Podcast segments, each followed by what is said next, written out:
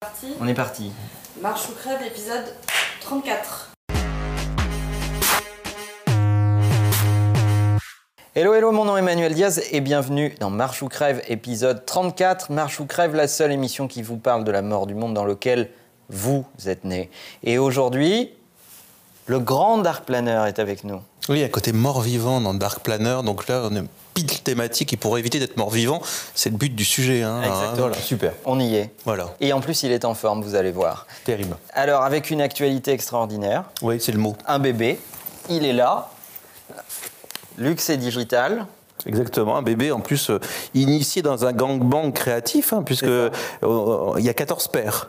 Euh, exactement. C'est extrêmement important hein, là- là-dessus. euh, là. Peu de gens l'assument. hein. Oui, bah, quel est le père au final? C'est c'est vraiment la question, mais en tout cas, il y a une pensée commune, il y a une volonté forte, on a réussi à, à- à se marier autour d'un Il y a un propos gagnant. d'un sous-titre hein, quand même. Stratégie pour une digitalisation singulière du luxe. Sous-titre que je n'ai pas choisi, qui m'a été dicté par mon éditeur. Je voulais quelque chose un peu plus radical, mais en moins, le sens est là, digitalisation singulière. Parce qu'en gros, l'idée, le luxe peut crever s'il ne crée pas sa propre digitalisation. Sachant que déjà, il n'a pas le choix d'être dans la digitalisation. C'est vrai. Alors, euh, si vous ne l'avez pas lu, ben, c'est mal. Euh, donc, euh, d'abord, vous, allez vous infliger une punition et ensuite, vous allez courir acheter luxe et digital. Euh, je vous le dis d'autant plus euh, facilement que c'est, euh, comme le disait Eric, c'est un bouquin choral. Vous y retrouverez différents avis. Eric, d'abord, je voudrais poser cette question. Cette initiative de faire un, un- un bouquin multi-auteur, qui est, qui est quand même très généreux, mais quand on sait, et tu le sais, tu as déjà écrit, ô combien c'est difficile d'écrire un bouquin soi-même, mais alors faire écrire les autres, 14 personnes à, à coacher pour écrire un bouquin qui tend vers un propos, comment c'était en fait- Comment ça s'est passé Euh, plutôt bien, Ouais. j'avoue. Euh, non, mais c'était stressant au départ. C'est vrai de se dire plus 14, euh, 14 avec euh, des cas, enfin 14 identités euh, puissantes. Euh, Tu dis pas ça pour moi. Bien sûr, enfin, tu fais partie, bien sûr, bien sûr.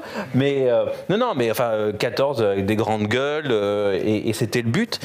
J'ai un peu stressé, ça me paraissait tellement logique. Enfin, déjà, le digital étant déjà un monde en- entier, à croire avoir la, science infuse de parler de tout, c'était une connerie totale. Donc, euh, cette idée d'hackathon de papier, j'aime bien cette expression un petit peu poétique, et elle était là. Je trouve l'aberration, c'est d'écrire un livre sur le digital euh, en papier, parce que par essence, voilà, ça disparaît. Et finalement, le brief que j'ai pu vous donner, euh, en disant oubliez les studicases, pensez avec de la conviction, de la vision, et c'est la conviction et la vision qui fait la temporalité du livre, parce que on l'a écrit il y a six mois, et pour moi, il est pleinement d'actualité, voire même il a un temps d'avance, parce que c'est pas une collection euh, d'expériences ou de studicases, on va parler d'expériences plus tard, c'est vraiment enfin une vision.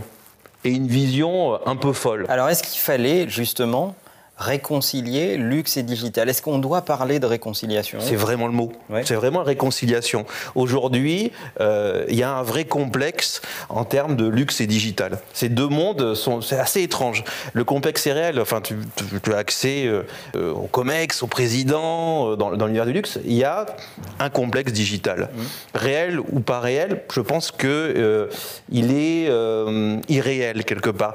Par facilité, on a toujours opposé les valeurs du luxe aux valeurs du digital. Et on a oublié les valeurs communes. Et il y a beaucoup de valeurs communes. Euh, ça, c'est le premier point. Le deuxième point aussi, c'est que, et ça, c'est un, un point de vue euh, assez fort, assez courageux. Aujourd'hui, je trouve qu'il y a une forme de manipulation chez beaucoup de consultants de dire vous êtes en retard, vous allez vous faire ubériser. Et puis, une fois qu'on a dit le mot ubériser, finalement, on sort le bas roulant conceptuel en sortant ben voilà, on va utiliser la boucherie, vous allez utiliser les mêmes méthodes. Je caricature, mais à peine. Et en plus, derrière cette idée, quand même, il y a quelque chose qui est vraiment de l'ordre presque du politique, qui est extrêmement intéressant, c'est qu'aujourd'hui, clairement, euh, faut pas être devin pour voir que, oui, il y a une forme de lobbying euh, d'acteurs e-commerce sur Bruxelles pour faire sauter quelque chose qui les énerve fondamentalement, qui est euh, bah, la distribution sélective qui est réservée au luxe. Ils ont envie de faire sauter la chose, et pour faire sauter la chose, bah, il faut Ah, faire. euh, ah, mais c'est complètement. Enfin, ça fait partie de l'ensemble de l'équation, et c'est assez amusant parce que on voit, ça vient souvent des consultants, des consultants aussi anglo-saxons, qui vont casser le luxe et trois semaines après vont parler d'un grand site e-commerce qui commence par un A et un N, qui est génial.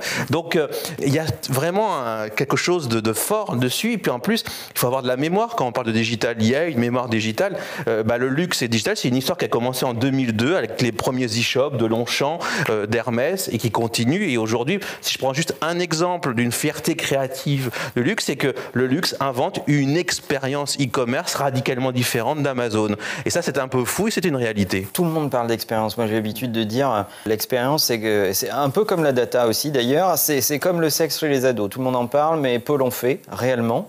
Euh, fabriquer une expérience globale, omnicanale, euh, euh, temps réel, qui manage la data à tous les points de contact pour rendre un service nouveau et, sur mesure à ses clients. Tout le monde en rêve, tout le monde le, le fantasme. Aujourd'hui, c'est de l'ordre de, des possibles. C'est vrai que quand tu accumules toutes les technologies disponibles, tous les canaux disponibles pour mieux connaître tes clients, etc., ben oui, euh, d'un point de vue fantasmagorique, on peut le faire.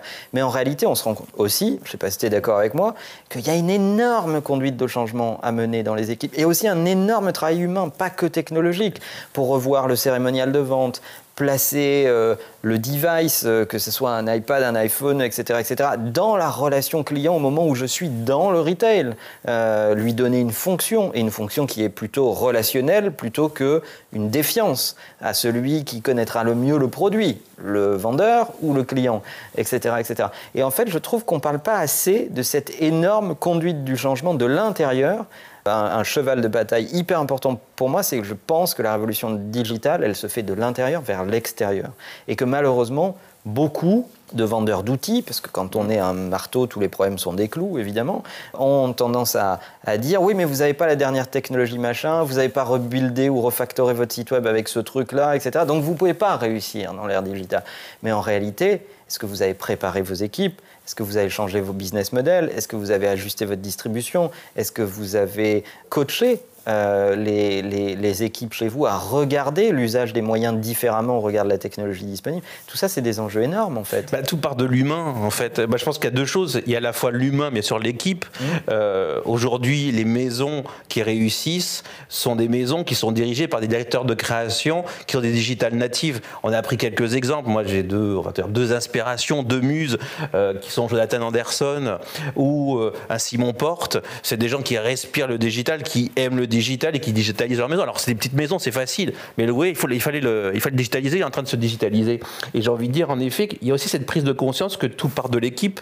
Euh, Toi, tu penses que c'est un problème de, génération de DA dans les maisons en fait, ça, ça, enfin, déjà, en fait, aujourd'hui, le client, quel qu'il soit, il veut un rapport direct avec la marque. Ça, c'est certain. L'incarnation, mm. incarnation, incarnation. Et je pense justement que le luxe, euh, bah, par exemple sur l'e-commerce, parlons des choses difficiles, pas simplement de la communication. C'est facile de faire des campagnes entre guillemets digitales. Proposer une expérience e-commerce, c'est beaucoup plus compliqué. Euh, aujourd'hui, le luxe est en train d'inventer une expérience e-commerce où l'humain est au centre. Je prends un exemple très concret quand on prend l'exemple de quartier, euh, moi j'adore cette étude qui est sortie par BNP Paribas, donc on est dans le corporate banking, qui a mesuré justement les expériences e-commerce et a mélangé des quartiers, des Tiffany avec des Mr Porter, avec des My Teresa, donc des pure players. Qu'est-ce qu'on voit? On voit Cartier est numéro 2 aujourd'hui et dépasse même les pure players. Pourquoi? Parce qu'il a réussi à garder l'humain. Alors, pas forcément dans la pure partie digitale, mais dans l'après, dans le dernier miles. Et mettre de l'humain, eh ben, c'est le petit mot euh, signé, c'est être au contact d'un SMS, bref, mettre de l'humain. Donc, en effet, je pense que l'humain est au centre, que le luxe doit civiliser le digital. Le digital peut être notre esclave. Enfin, quelque part, le digital devrait être notre esclave. Là, aujourd'hui, on est esclave du digital, par rapport aux logiques d'attention, par rapport aux logiques de stress, remettre de l'humain. Mais en revenant sur la partie pure managériale, en effet, il y a un énorme challenge aujourd'hui, c'est comment on intègre les millennials, comment on intègre les digital natives. J'aime pas l'expression, mais les digital natives comprennent le digital, l'ont dans les veines, mais ils ont besoin d'une sagesse. Et cette sagesse, ils vont l'acquérir avec des mentors qui ne sont pas des Y, qui vont être des X ou autres. Mais le problème, c'est qu'aujourd'hui, euh, la prise de pouvoir des digital natives dans les COMEX, il est loin.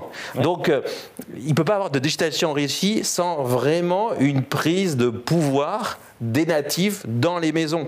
Et aujourd'hui, j'ai eu la chance de faire plus, presque d'une centaine de conférences sur mon ancien bouquin sur euh, euh, la génération Y et le luxe combien de conférences où j'ai vu des Y venir de maison en disant je ne fais que du reporting, on ne me demande pas mon avis. Donc il y a vraiment un gros challenge humain là-dedans. D'ailleurs, sur cette question, est-ce que les DA sont euh, digital friendly ou native Il y a peu de chance, mais, mais, friendly en tout cas. Mm. En réalité, moi je pense que quand tu regardes les maisons de luxe, il, faut bien regarder, on va dire, trois parties. Mm-hmm. tu as une première partie qui gère le business qui est loin de la création. Le digital est là. Le digital est dedans, etc. Voire même les processus d'entreprise sont digitalisés, etc. Mais tu as une partie qui gère le business. Tu as le créateur, qui est sous la pression des collections, qui est sous la pression du rythme, qui doit être connecté à son époque, connecté à la critique, euh, en même temps.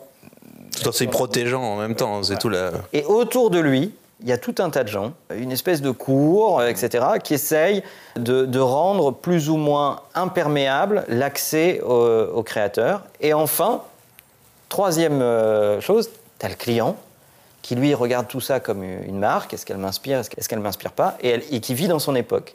Et en réalité, ce dont on se rend compte souvent, c'est que le business a peur de vexer le créateur, le client ne veut pas vivre dans son expérience avec le luxe un truc plus déceptif qu'une marque mainstream euh, comme euh, un Apple ou un Nike, en fait, et ne comprendrait pas que le luxe ne, ne, vive pas dans son époque, mais lui reconnaît une forme de singularité et prêt à acheter la vision d'un créateur, et un paquet de gens autour du créateur qui, eux, sont une forme de crispation pour permettre au créateur de vivre à la fois dans le business et dans son époque. Je ne sais pas si tu le vois comme ça, bah, mais, je, mais je trouve qu'il y a... Je vois une twilight zone.